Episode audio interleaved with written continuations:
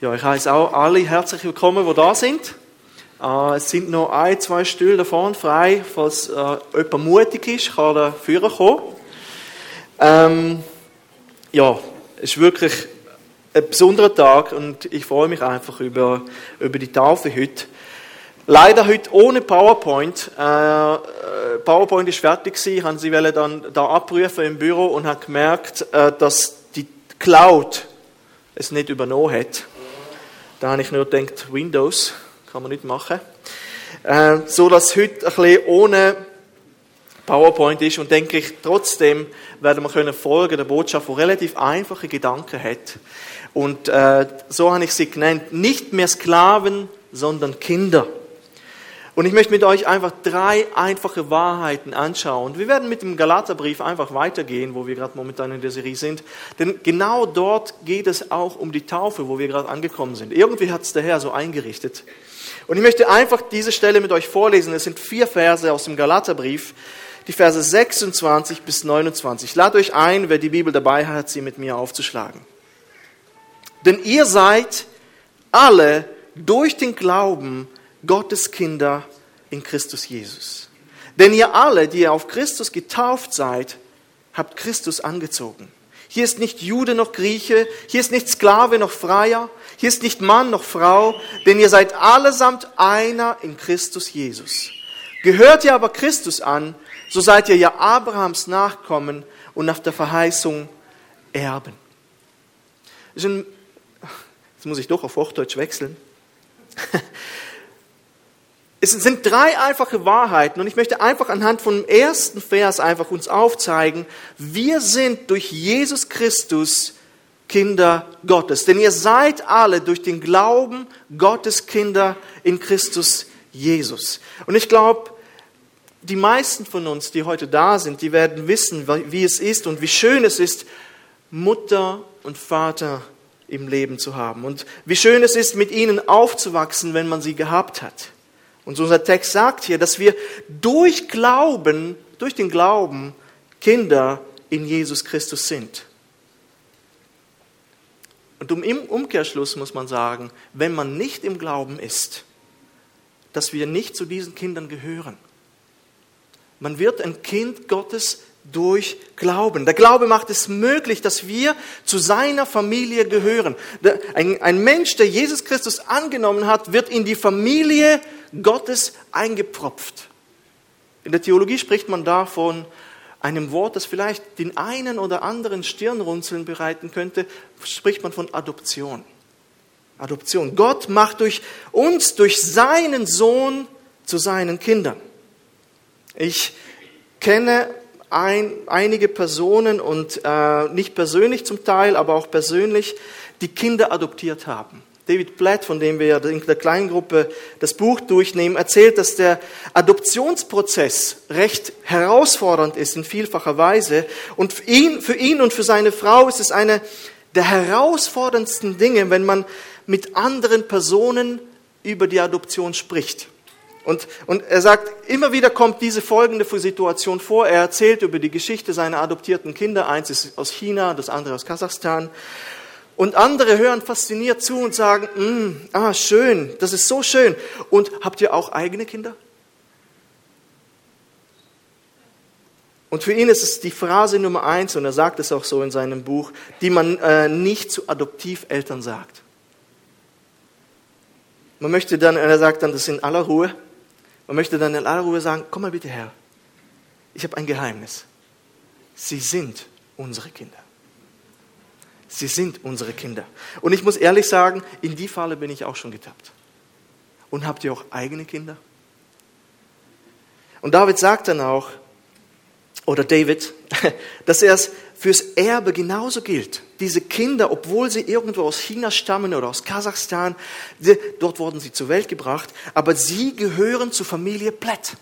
Sie werden Miterben. Und Vers 29 in unserem Text sagt, wir werden Miterben sein als Gläubige. Das heißt, sie sind ein Teil von der Familie Blatt. Sie gehören dazu. Da gibt es nicht adoptiert oder nicht adoptiert. Sie sind Kinder. Adoptierte Kinder. Aber sie sehen sie als eigene Kinder. Und er sagt, dass auch die Gefühle dieselben sind für die leiblichen, wie für die leiblichen Kinder. Es gibt keinen Unterschied und das äh, können manche wie nicht verstehen. Und er sagt, ich habe dieselben väterlichen Gefühle für diese adoptierten Kinder wie für die meine leiblichen. Und die haben zwei leibliche und zwei adoptierte Kinder. Und vielleicht stört deswegen auch diese Idee der Adoption im Reich Gottes einige. Über Rechtfertigung durch Glauben, und darüber haben wir gesprochen in den vorigen Predigten, können wir nicht genug sprechen. Wir sind durch Glauben gerecht vor Gott. Dadurch, dass wir auf Jesus Christus vertrauen, geht unsere Schuld auf Jesus über und seine Gerechtigkeit wird uns zugesprochen. Halleluja. Aber die Tatsache, dass wir zu Kindern gemacht wurden durch Jesus, dass wir adoptiert worden sind, da könnten vielleicht manche damit nichts anfangen. Aber es ist so. In seinem Buch sagt J.A. Packer, Gott erkennen, ein Theologe, der immer noch lebt, mega alt ist, und er sagt, Adoption ist das höchste Vorrecht, das das Evangelium bietet. Sie übertrifft sogar die Rechtfertigung, über die wir gesprochen haben. Dies mag bei manchen Stirnrutzeln verursachen, ist doch die Rechtfertigung die Gabe Gottes, auf die die evangelischen Christen seit Luther größten Wert legen. Und wir sind gewohnt, was gedankenlos zu sagen, dass die geschenkte Rechtfertigung der alles überragende Segen Gottes für uns Sünder ist. Wenn wir jedoch sorgfältig darüber nachdenken, werden wir die Wahrheit der oben getroffenen Aussage erkennen. Und diese Aussage Adoption ist das höchste Vorrecht. Dass die Rechtfertigung, unter der wir Gottes Vergebung für die Vergangenheit und seine darauf folgende Annahme verstehen, ist der primäre und der fundamentale Segen des Evangeliums. Das steht außer Frage. Die Rechtfertigung ist der primäre Segen, weil sie unserer primären geistlichen Not begegnet. Wir alle stehen von Natur aus unter dem Gericht Gottes. Sein Gesetz verurteilt uns, die Schuld plagt uns, raubt uns den Schlaf, macht uns unglücklich und versetzt uns in lichten Momenten regelrecht in Angst. Wir sind schuldig vor Gott. Uns fehlt der innere Frieden, weil wir keinen Frieden mit unserem Schöpfer haben. Und so brauchen wir diese Vergebung unserer Sünden und die Gewissheit der einen wiederhergestellten Beziehung zu Gott mehr als alles andere auf der Welt. Und das muss ich sagen, das gebrauche ich in der Seelsorge am meisten, diesen Zuspruch, dir ist vergeben in Jesus Christus. Du bist recht, gerechtfertigt vor Gott. Das ist passiert und das feiern wir auch. Aber dann sagt er, aber das bedeutet nicht, dass die Rechtfertigung der größte Segen des Evangeliums ist. Die Adoption ist weit größer aufgrund der tieferen Gemeinschaft mit Gott, die sie beinhaltet. Und ihr fünf Täuflinge, reckt mal die Hand hoch, wo seid ihr? Ah, oh, die sitzen so schön zusammen. Ihr sitzt zusammen. Ihr, ihr seid Kinder von Gott. Ihr seid Töchter des Herrn. Ihr seid vollwertige Töchter Gottes und dürft diese Beziehung mit ihm haben, die vorher nicht möglich gewesen ist. Rechtfertigung durch Glauben zu haben, ist wunderbar. Aber zu wissen, dass Gott mich als Vater angenommen hat und liebt, ist so viel persönlicher. Ist so viel persönlicher. Darum, wenn die Frage aufkommt, was ist ein Christ, so sagt Pecker, ein Christ ist ein Mensch, der Gott zum Vater hat. Und das seid ihr. Ihr seid Töchter Gottes. Ihr seid Kinder Gottes. Wir sind Kinder Gottes. Und ich frage dich, bist du ein Kind Gottes? Weißt du um die Rechtfertigung in deinem Leben? Weißt du, dass Gott für dich gestorben ist und sein Leben gelassen hat? Hast du eine Beziehung zu diesem Gott? Das zweite ist, dass wir gehen einfach einen Vers weiter, beziehungsweise zwei. Wir, haben, wir sind nicht nur Kinder Gottes, wir haben auch eine neue Identität. Vers 27 sagt, denn ihr alle, die auf Christus getauft seid, habt Christus angezogen. Also wenn du dann ein Kind Gottes bist, dann genießt du auch die Privilegien dieser Kindschaft. Du bist nicht einfach, ja okay, du bist gerechtfertigt, du bist jetzt ein Kind Gottes, sondern da ist ein ganzes Package noch dabei. Es ist nicht einfach so, dass man irgendwann mal ein Gebet gesprochen hat, ja, ich habe irgendwann mal mein Gebet der Übergabe zu Gott gesprochen und dann ist meine Frage immer, und? Ja, was und? Was ist passiert? Berichte mal über dein neues Leben mit Jesus. Und dann stocken manche Menschen. Es geht nicht darum, dass wir einfach mal ein Gebet gesprochen haben und danach ist nichts passiert, sondern was ist passiert? Was, was gibt es für Auswirkungen in deinem Leben durch, dadurch, dass es passiert ist? Es ist nicht mehr es ist viel mehr als eine Statusänderung auf Facebook. Ich bin gläubig. Sondern da kommt noch viel mehr dazu. Es hat sich etwas in der Beziehung verändert. Du hast jemanden in deinem Leben, der dich mit Liebe, mit Kraft, mit Fürsorge, Verständnis, Zuneigung, du hast eine persönliche Beziehung zu Jesus Christus. Und diese Beziehung verändert uns komplett. Es ist eine neue Identität, die Gott uns gibt. Ich denke, keiner kann sagen, aber lieber Vater, wenn nicht der Geist Gottes in ihm lebt. Und das sagt Paulus auch so. Es ist wirklich diese Liebesbeziehung zu Gott. Hast du diese? Denn Gott wird sich nicht nach deinem Übergabegebet orientieren. Das Häkchen ist gemacht. Sondern ist diese Herzensbeziehung vorhanden zu diesem himmlischen Vater. Denn ein Gebet ist schnell gesprochen. Aber hat sich da etwas verändert? Und bist du neu neu gemacht worden durch Jesus. Darum sagt Vers 27, dass wir auf Christus getauft worden sind. Wir werden heute auf Christus, das ist natürlich eine Symbolik hier, aber wir, wir tun etwas, was schon passiert ist. Das heißt, dass wir damit ein neues Leben bekommen, beziehungsweise in ein neues Leben hineingekommen sind. Wir sterben der Sünde und leben nun für den Herrn, für Gott. Das ist einer der Punkte, den die Taufe eben symbolisiert. Das, was bereits Realität ist, wird heute gefeiert. Taufe ist zwar, und das müssen wir auch festhalten, Taufe ist nicht heilsrelevant, aber ein sehr wichtiger Gehorsamschritt, den wir tun, weil wir uns hier öffentlich vorzeugen, und hier sind ungefähr 200 irgendwas Personen, wir, wir identifizieren uns öffentlich mit Jesus Christus. Öffentlich. Nochmal, es ist nicht notwendig, um gerettet zu werden, aber eine Frucht des Gehorsams, den Gott befohlen hat. Und wenn wir dann auf Christus getauft sind, dann haben wir auch Christus angezogen. Denn alle, die auf Christus getauft seid, habt Christus angezogen. Nochmal, das, das ist wie ein Anziehen von einem Kleidungsstück. Heute habe ich, hat meine Frau mir das empfohlen.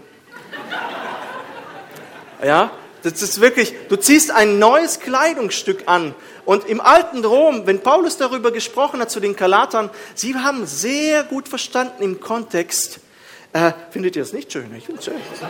Also, ist alles gut.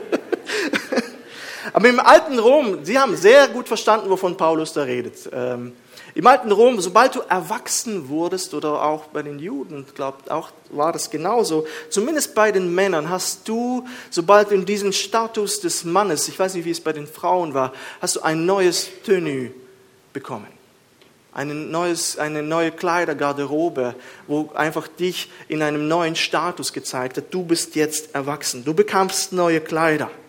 Und als Kind Gottes dienst du ja nicht mehr der Sünde und deinem alten Ich. Wir sind eine neue Schöpfung. Eine neue Schöpfung. Jesus lebt in uns. Nicht mehr ich, sondern Christus lebt in mir, sagte Paulus einige Verse vorher. Wir legen das Alte ab. Und ich fasse natürlich das Neue Testament ein bisschen hier zusammen. Wir legen das Alte ab und ziehen Christus mit allen seinen Werten, mit seinen Wünschen und Zielen an. Denn ich denke, wenn das nicht passiert ist, dann haben wir etwas nicht verstanden. Wenn wir ein Übergabegebet gesprochen haben, aber von dem, von diesen Werten Jesu, von seinen Geburten, von dem das, was er sagt und sein, auf sein Wort nicht hören wollen, dann frage ich mich, hast du je Christus angezogen? Das ist wichtig. Das ist wichtig. Wir haben Jesus angezogen und leben seine Werte und das, was er möchte. Und Vers 28 sagt dann, als Gläubige sind wir auch einer in Christus. Einer in Christus. Hier ist nicht Jude noch Grieche, hier ist nicht Sklave noch Freier, hier ist nicht Mann noch Frau, denn ihr seid allesamt einer in Jesus. Allesamt einer. Ihr fünf seid eins. Eins. Ja? Das heißt nicht, dass es keine Unterscheidungsmerkmale gibt. Wir sind immer noch Mann und Frau. Gott sei Dank. Auch wenn äh, die Gender-Sache uns etwas anderes beigebracht aber wir sehen, wir sind Mann und wir sind Frau. Es gibt keine ethnischen und keine rassischen Trennungen aber mehr. Es gibt keine sozialen Unterschiede mehr. Es gibt keine Unterschiede zwischen Geschlechtern, wenn es um die Beziehung zu Gott geht. Und das war revolutionär für damals. Du hast als Sklave gesagt, was? ich habe denselben Wert in Christus Ich bin zwar immer noch Sklave, aber ich habe denselben Wert im Himmel. Und als Frau hast du gesagt, in der römischen Gesellschaft, wo sie fortschrittlich galten, aber das war wirklich eine ganz andere Stufe, ein ganz anderes Level. Ihr seid eins in, vor Gott. Ja, es gibt Unterscheidung, es gibt eine gewisse Ordnung im Reich Gottes zwischen Männern und Frauen, verschiedene Verantwortungsbereiche, aber vor Gott, in der Wertigkeit vor Gott, seid ihr eins. So, wow, als Sklave und als Frau hast du gesagt, wirklich? Wirklich? Ja, das ist so. Und ist es nicht cool, dass es einen, keinen Unterschied gibt in Jesus? Keinen Unterschied. Keine sozioökonomischen Unterschiede oder Geschlechter. Für die Frauen, wie gesagt, auch für die Sklaven war das ein Wahnsinn. Und wir alle brauchen Jesus. Wir alle. Alle, die hier sitzen. Keiner ist schlechter oder besser. Wir alle brauchen Gnade und wir finden sie in Jesus Christus allein. In Jesus Christus allein, durch den wir Kinder Gottes geworden sind.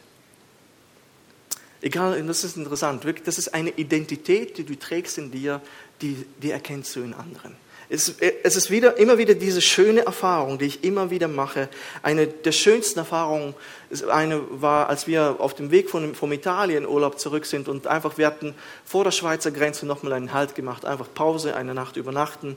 Und wir sitzen am Tisch und frühstücken miteinander mit der Familie und eine nette Frau einfach bedient, schaut, füllt nach, äh, fragt, ob es in Ordnung geht. Und plötzlich spürst du diese Vibes. Du merkst, und sie spürt das auch.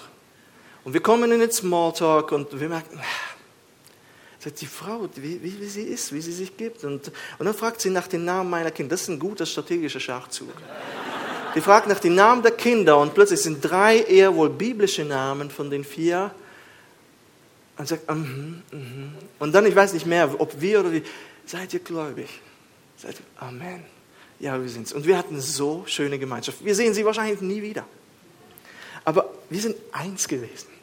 Der Geist in uns bezeugt nicht nur uns selber, dass wir Kinder Gottes sind, sondern auch anderen, dass wir Kinder Gottes sind. Ich weiß, dass es sich nicht immer ergibt so, aber ach, das ist einfach unglaublich gewesen. Das ist eine Wellenlänge gewesen. Wir kannten uns null und doch kannten wir so vieles. Identität in Jesus haben. Und das dritte ist, und der dritte äh, Vers, der letzte Vers hier, gehört ihr aber Christus, so seid ihr Abrahams Nachkommen und der Verheißung Erben. Abraham ist sozusagen der Vater der Gläubigen, weil er durch seinen Glauben, aufgrund seines Glaubens gerecht wurde. Und hier wird uns dieses Erbe zugesagt. Ihr Kinder seid auch Erben. Angefangen bei Abraham gehören alle Gläubigen zu Jesus und du erbst alle Verheißungen. Ihr fünf erbt alle Verheißungen, die Christus je gegeben hat. Wir haben, ihr werdet ein erfülltes Leben in Jesus Christus haben und schöpft von dieser Quelle. Lauft mit ihm, seid unterwegs mit ihm, redet mit ihm, sprecht mit ihm. Er ist da. Niemand wird uns aus seiner Hand entreißen können. Du darfst mutig zu Jesus stehen, weil er dir den Mut dafür geben wird. Eine wunderbare Zukunft erwartet dich im Himmel. Freue dich darauf. Freue dich darauf. Du bist Erbe. Du bist Erbin von dem, was Abraham verheißen wurde. Und ich sage zu dir, wenn du Jesus noch nicht kennst, dann höre auf, dich über deinen Status oder über das, was du leisten kannst, zu definieren. Komm zu Jesus und finde deine Identität in ihm.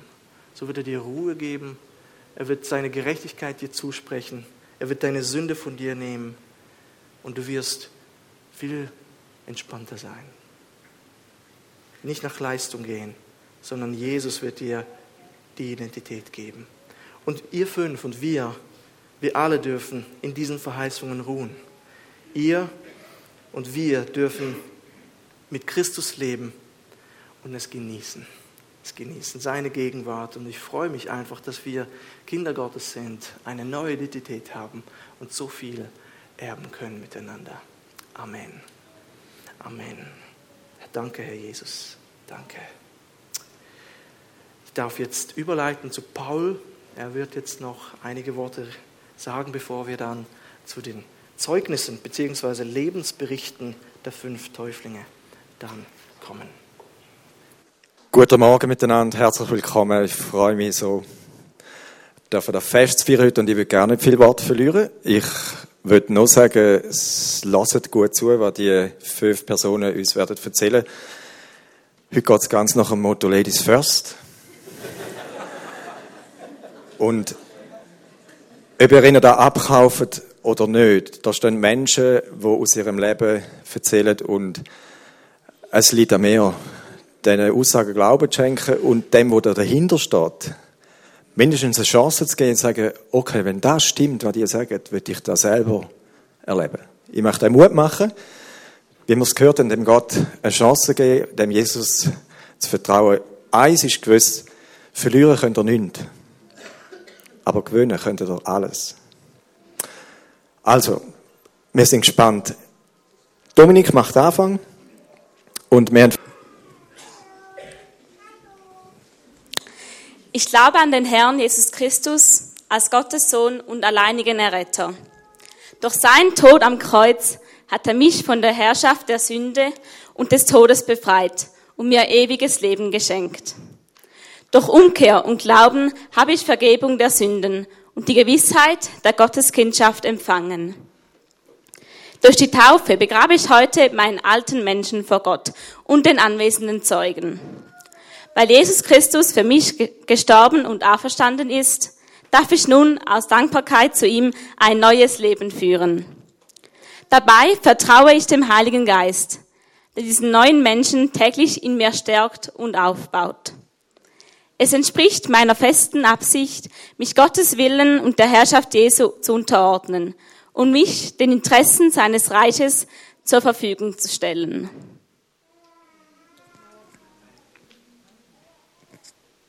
Danke vielmals.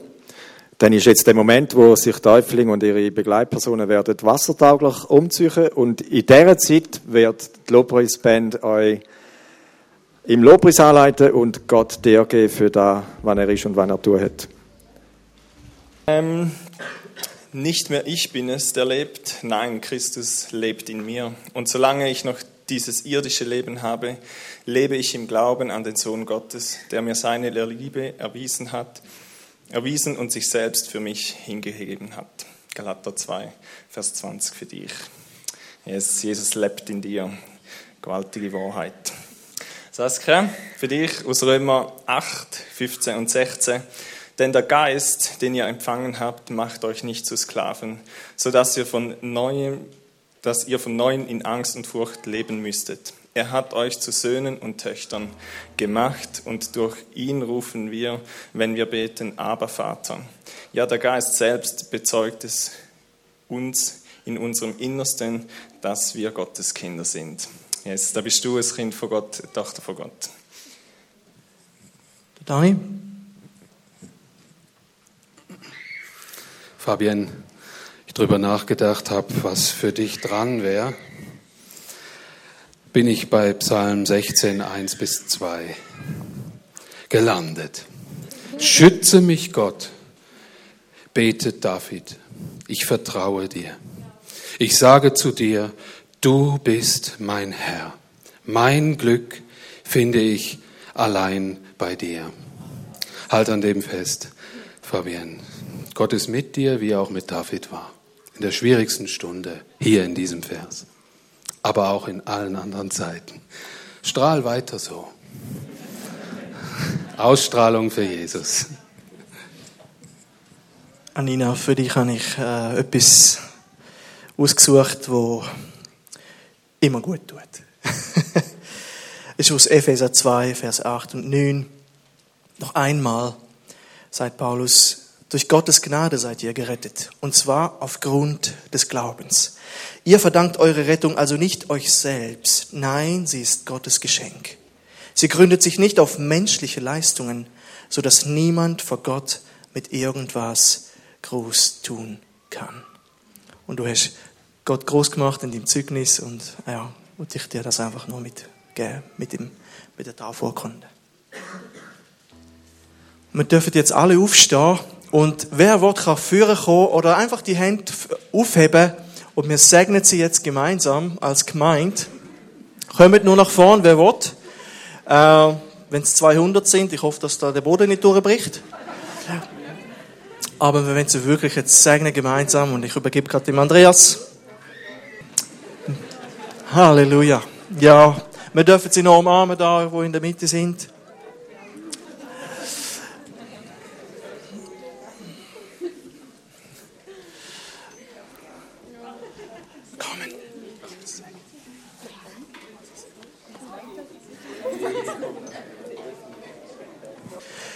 Ja, äh, Band steht noch parat.